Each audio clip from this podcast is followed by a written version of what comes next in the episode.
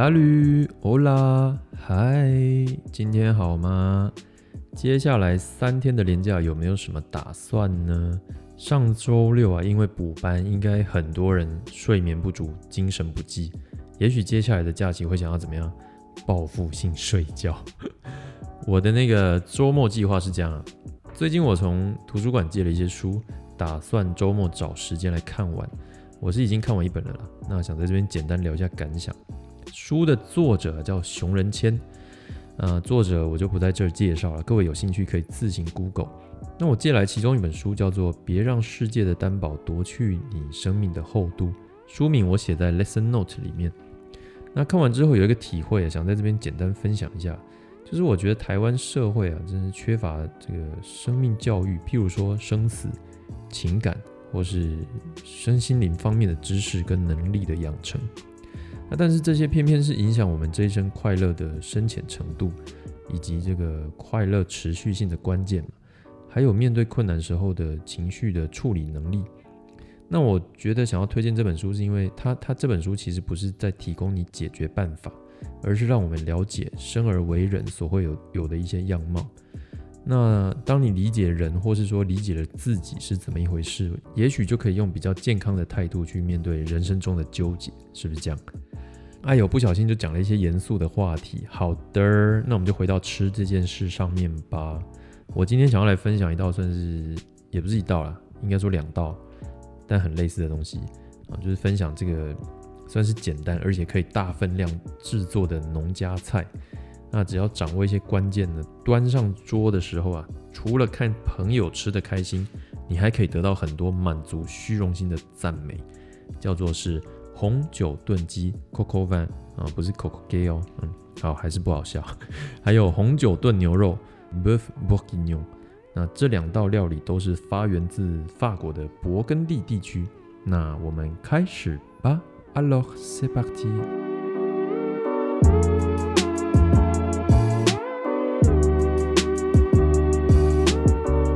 先聊那个红酒炖鸡好了。它的法文菜名叫做 Coq au vin，Coq au vin。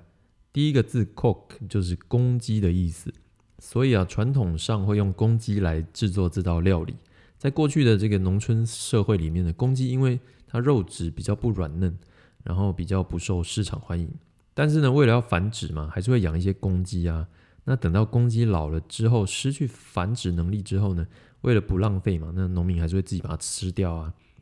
而且它因为肉质比较就是比较有嚼劲，所以需要炖比较久才会软。至于这个菜名后面两个字啊，oven，oven 就是指用酒烹煮的意思啊。那根据这个一九零七年啊，法国有一位神经学家叫做约瑟夫，那他可能对料理还蛮有兴趣的，他出版了一本食谱。那这个食谱里面有提到说，红酒炖鸡最开始啊，并不是用红酒，哦而是用白酒，但是呢，加入杀鸡的时候放出来的鸡血制作酱汁。哎，怎么样？很意外吧？真的是把那只鸡的这个剩余的价值用到了一个极致，这样。不过现在应该没有人这么做了啦。如果真的有餐厅这么做，真的是很想吃吃看是什么味道。那另外一个有趣的故事是说，因为是用公鸡作为主材料嘛，那炖公鸡这件事情就隐含了什么呢？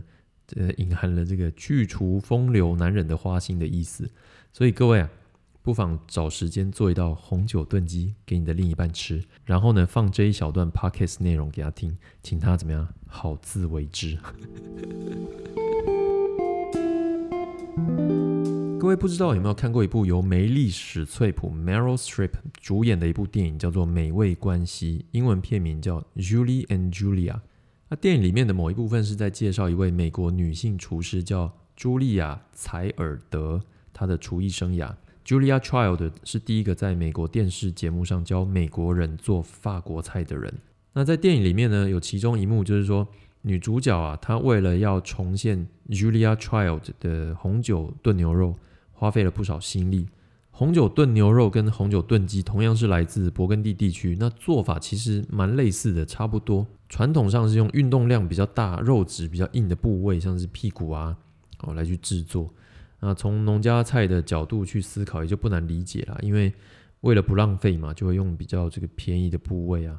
那如果要符合传统，根据他们这个风土条件，红酒炖牛肉这道菜会用来自这个勃艮第的一种叫做夏洛来的牛牛啊。有没有人听到叠字会抓狂的？还有勃艮第的红酒，那最好是用什么黑皮诺品种的 Pinot Noir。那但是我们也不是住法国啊，所以因地制宜啦，找方便取得的材料就好了。重点就是你要掌握那个制作的关键呢。那这一道菜呢，我我查资料是说，它传统上其实是搭配手工鸡蛋面来吃的。不过我觉得爱配什么，真的就是随在浪啦哈，东西好吃比较重要嘛。而且你要吃的开心。那如果说真的要完全依照传统，那你可能还要先弄到一头下落的来牛，那不是很麻烦吗？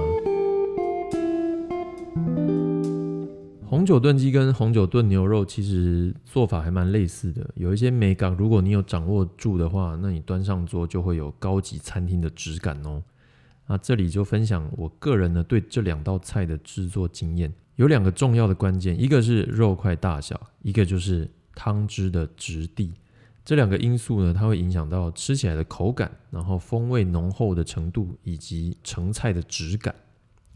你在准备肉的时候，尽量就是分切大块。如果你是用鸡腿啊，那你就用整只鸡腿，或者是对半，就是最多就是对半就好了，不要切成小块。那牛肉的话，你就切成差不多手掌大，厚度差不多三指宽这样子。如果你打算用大量的酒呢来腌制肉块的话，那你酒呢？建议就是先煮过，把酒精煮掉，不然我觉得肉好像会有点苦味。不过我后来都是煮完之后放两三天再吃，把它泡在那个汤汁里，两三天之后再吃，味道也是会进去肉里。那我觉得效果好像也不错。再来就是烹饪技巧的小美感，就是肉呢煎上色的程度一定要够，就像地狱厨房 Golden Ramsy 说的，No color, no flavor。那调味蔬菜也就是。洋葱、红萝卜跟西洋芹也要炒过才会香。最后呢，我个人喜欢用烤箱，大概一百四十度下去炖煮。你的锅子要加盖子。牛肉我会炖一点五到两个小时，那鸡肉大概就是四十五分到一个小时。最好你是用土鸡啊，或者是仿土鸡也可以。那但是还是要依照你肉块的大小跟你用的部位增加或缩短炖的时间。那肉最后的柔软度呢，就是看你个人喜好去做调整。你炖的时间越长，肉就越软。可是也有可能会变很柴，所以就是要小心。温度是重点啊，如果你的温度太高，你肉炖越久会很柴。那烤箱的好处就是，除了锅子温度均匀呢，那你也不用顾在炉子前面这样。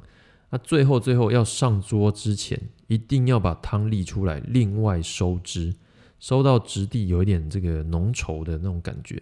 那你最后淋到肉上面的时候呢，质感就会看起来很高级呢。啊，这就是用来满足虚荣心一个 很重要的步骤。